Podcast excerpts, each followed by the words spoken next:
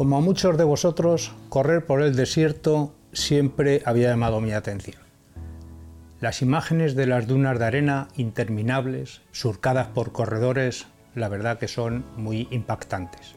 Hay quien considera que correr con temperaturas superiores a 35 grados es una actividad de riesgo. Pero lo cierto es que con suficiente preparación, con la necesaria hidratación y siendo conscientes del esfuerzo que estamos realizando, se puede correr de forma segura con altas temperaturas. Os voy a decir qué factores debemos tener en cuenta a la hora de correr cuando hace mucho calor y además os daré buenos consejos si queréis correr en zonas desérticas.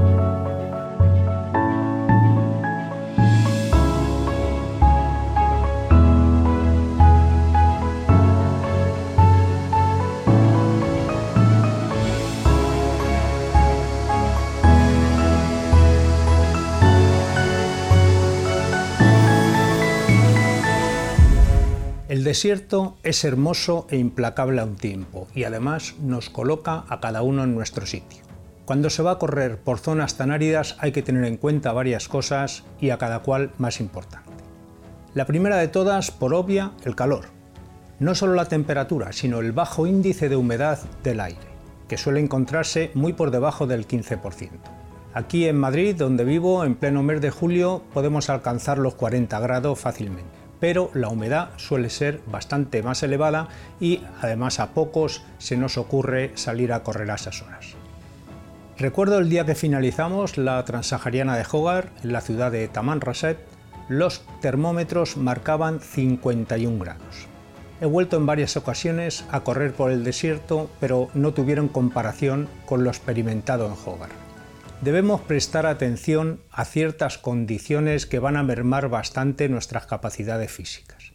Tendremos una alta transpiración, aunque será imperceptible debido a la inmediata evaporación del sudor. Esta sensación nos puede hacer creer que no sudamos en exceso y cuando queramos darnos cuenta estar deshidratados.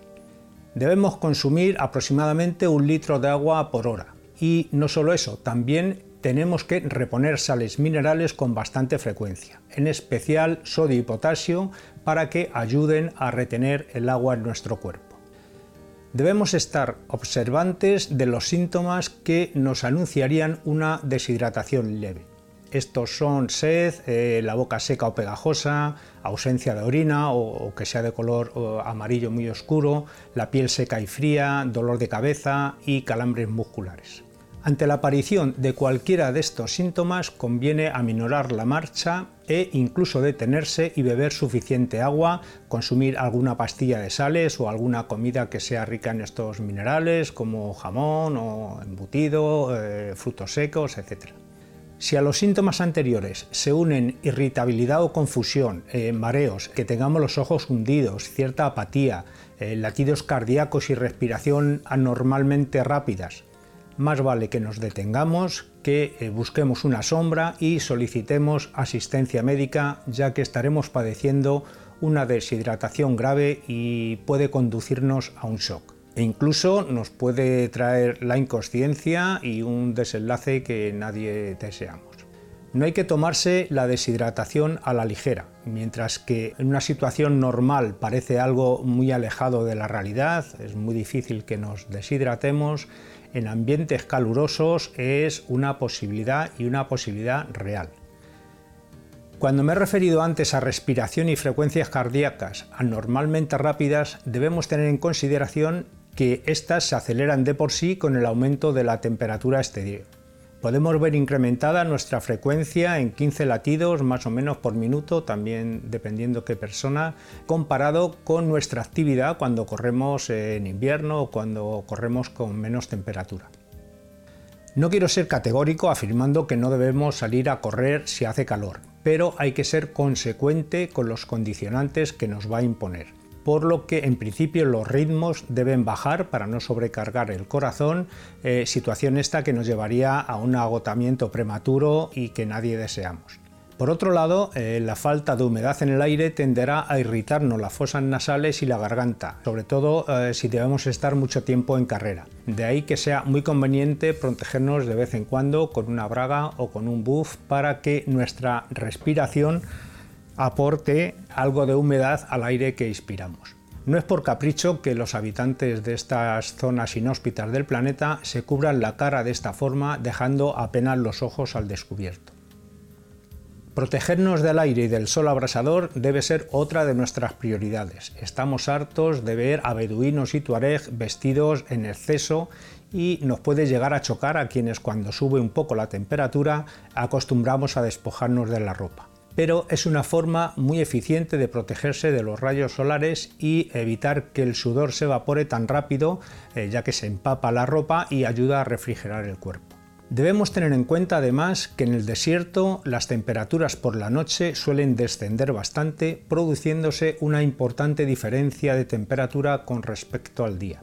En las zonas expuestas eh, nos aplicaremos alguna crema de protección del mayor eh, factor posible que tengamos. Tal y como estoy diciendo las cosas parece que todo son desventajas, pero no es así. El calor también favorece que los músculos alcancen muy pronto su temperatura óptima de trabajo y la verdad que es difícil llegar a tener molestias musculares o tirones o lesiones similares.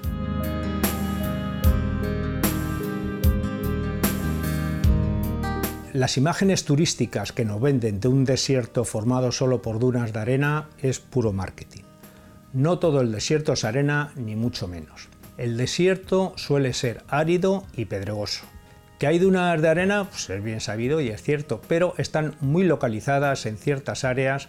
Así recuerdo que en el mediático Maratón de Sables solo la primera de las etapas discurre por el conocido mar de dunas de Erchevi y el resto suele ser por senderos trazados en grandes extensiones de pedregales, caminos y zonas arenosas y sí, de vez en cuando se pasaban por pequeñas zonas, pequeñas montañitas con la arena más blanda de lo habitual. Correr por arena suelta no es tarea fácil, eh, fatiga mucho las piernas y una zancada larga no tiene mucho sentido. Además es muy poco eficiente, ya que eh, la fuerza de propulsión se va a desperdiciar al provocar que la pierna se hunda en la arena.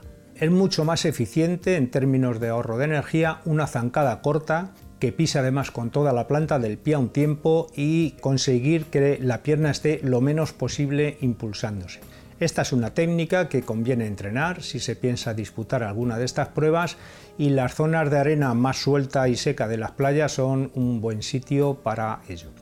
Otro aspecto negativo de la arena desértica es que sus granos son muy finos, es un polvo, lo que favorece que se filtren eh, a través de las zapatillas y se vayan acumulando en el interior de estas con el resultado de que estamos corriendo con una lija en los pies. Esta suele ser la causa de la aparición de ampollas que tanto atormentan a los participantes en este tipo de pruebas y para paliar esta situación se suelen cubrir las zapatillas con unas polainas de licra que si bien no son la solución ideal consiguen proteger bastante. Al final las ampollas siempre salen y eh, lo mejor es curarlas con el método tradicional de la abuela, pincharlas con una, con una aguja enhebrada con hilo y dejar el hilo y que el, líquido vaya fluyendo y vaya drenando por el mismo hilo una vez que ha salido todo el líquido, un poquito de betadine o cualquier eh, desinfectante similar y listo. También eh, podemos hacer algo para evitar que no nos salgan en la medida de lo posible. Para esto lo mejor son unos calcetines que no se muevan nada y colocarnos una tira de esparadrapo ancho en el lugar que veamos que somos más propensos a tener ampollas. Si se tiene que parar de vez en cuando a vaciarse la arena de la zapatilla, yo creo que es conveniente, se lo toma uno como rutina, se perderán un par de minutos escasos y la verdad es que puede salvarte una carrera.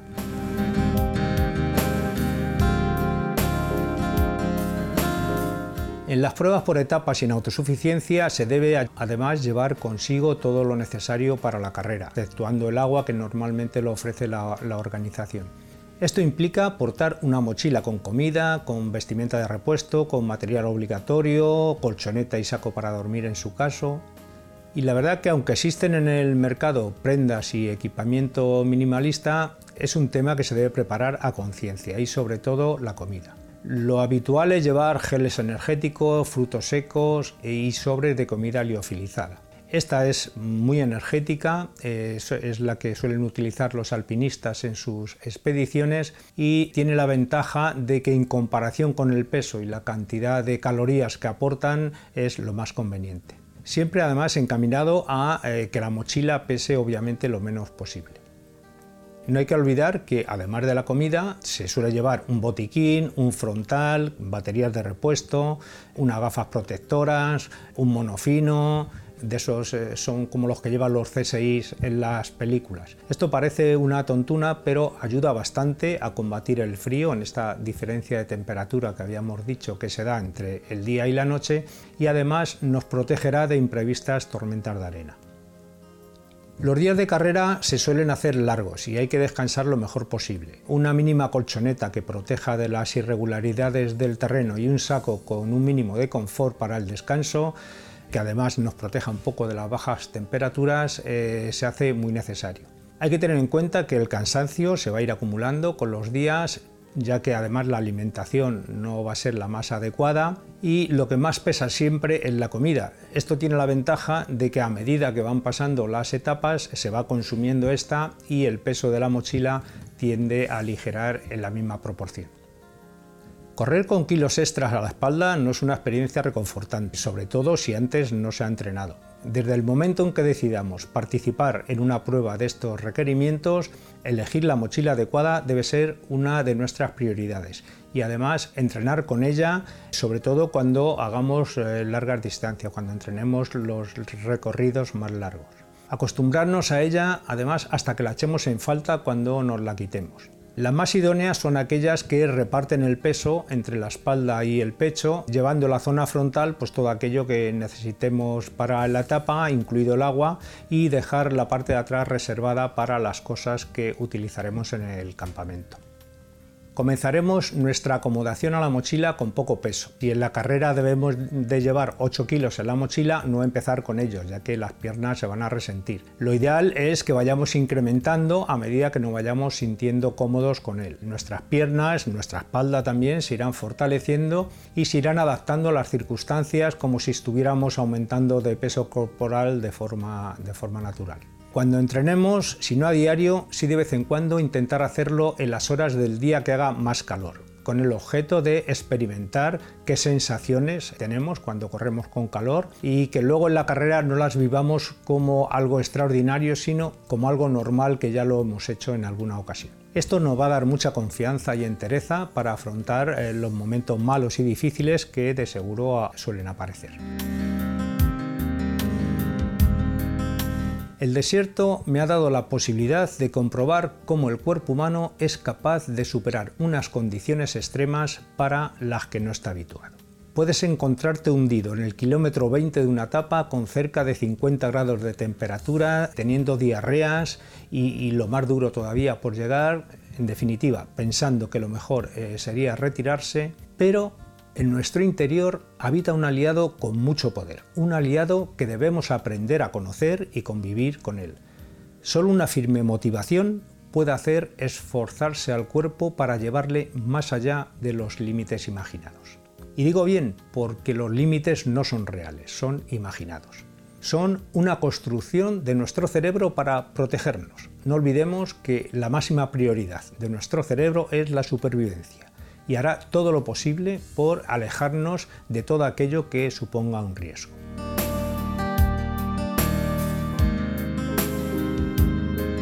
Cuando entrenes o compitas bajo condiciones de extremo calor, utiliza siempre el sentido común, procurando salir con alguien o llevando siempre un teléfono móvil contigo que puedan sacarte en un momento dado de un apuro, sobre todo si tienes o te puede dar un golpe de calor. Los ritmos, como he dicho antes, deben ser más suaves que aquellos a los que estés habituado, conseguirás que tu corazón se fatigue menos y le dará tiempo a que disipe el calor de tu cuerpo. Adaptarse al calor de forma gradual. Hay que dejar que el organismo se aclimate a las altas temperaturas. Es bueno evitar ropa ajustada, sobre todo eh, camisetas. Eh, si están un poco holgadas, dejan así una especie de cámara de aire entre el tejido y tu piel que te refrescará con la brisa. Es mucho mejor que las camisetas sean de fibra sintética, mejor que algodón, ya que disipan mejor el calor y eh, la humedad se distribuye entre toda la camiseta. En verano nuestro cuerpo no recibe solo radiación infrarroja, la responsable de que sintamos eh, las quemaduras eh, al menor descuido. Más perjudicial que esta, si cabe, es la radiación ultravioleta, que incide en nuestra piel aunque el día se presente incluso nublado. Para ello utiliza protección solar de un factor alto. Los rayos UVA son eh, los responsables de muchos de los melanomas que tiene la gente. Protege también tu cabeza del sol directo, pero deja que transpire. Ten en cuenta que por la cabeza disipamos la mayor parte del calor que generamos y debemos favorecer que éste se disipe. Eh, las gorras eh, con rejillas son ideales y si tienen faldón como la que hemos visto antes, pues mucho mejor. Procura ir refrescándote por el camino, tanto si entrenas como en carrera, si hay una fuente, si hay un río, en el mar. Son buenos lugares para hacerlo mientras entrenas. Luego bebe agua eh, aunque no sientas sed. Hazlo con mesura, poco a poco, pero con bastante frecuencia. A mayor sudoración, mayor pérdida de sales, lo que favorece que aparezcan calambres, sobre todo en los músculos abdominales y en aquellos otros más largos como los cuádriceps, los isquiotibiales e incluso los gemelos. Las bebidas o alimentos ricos en sodio te ayudan a mantener el agua dentro de tu cuerpo, pero siempre mejor la sal, que no sean bebidas con sales minerales y azúcar, mejor que sean saladas. El cuerpo retiene mejor la sal de esa manera.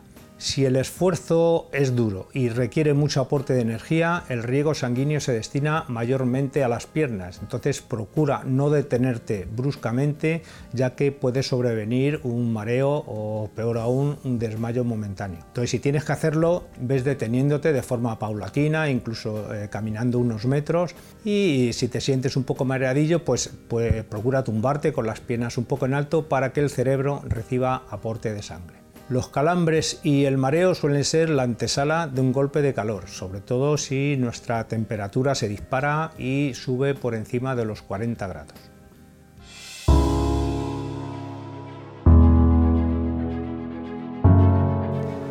Y bien amigos, yo creo que da un repaso un poco general sobre lo que es eh, correr con altas temperaturas y, en el desierto. He corrido varias veces por el desierto y las experiencias siempre son eh, similares.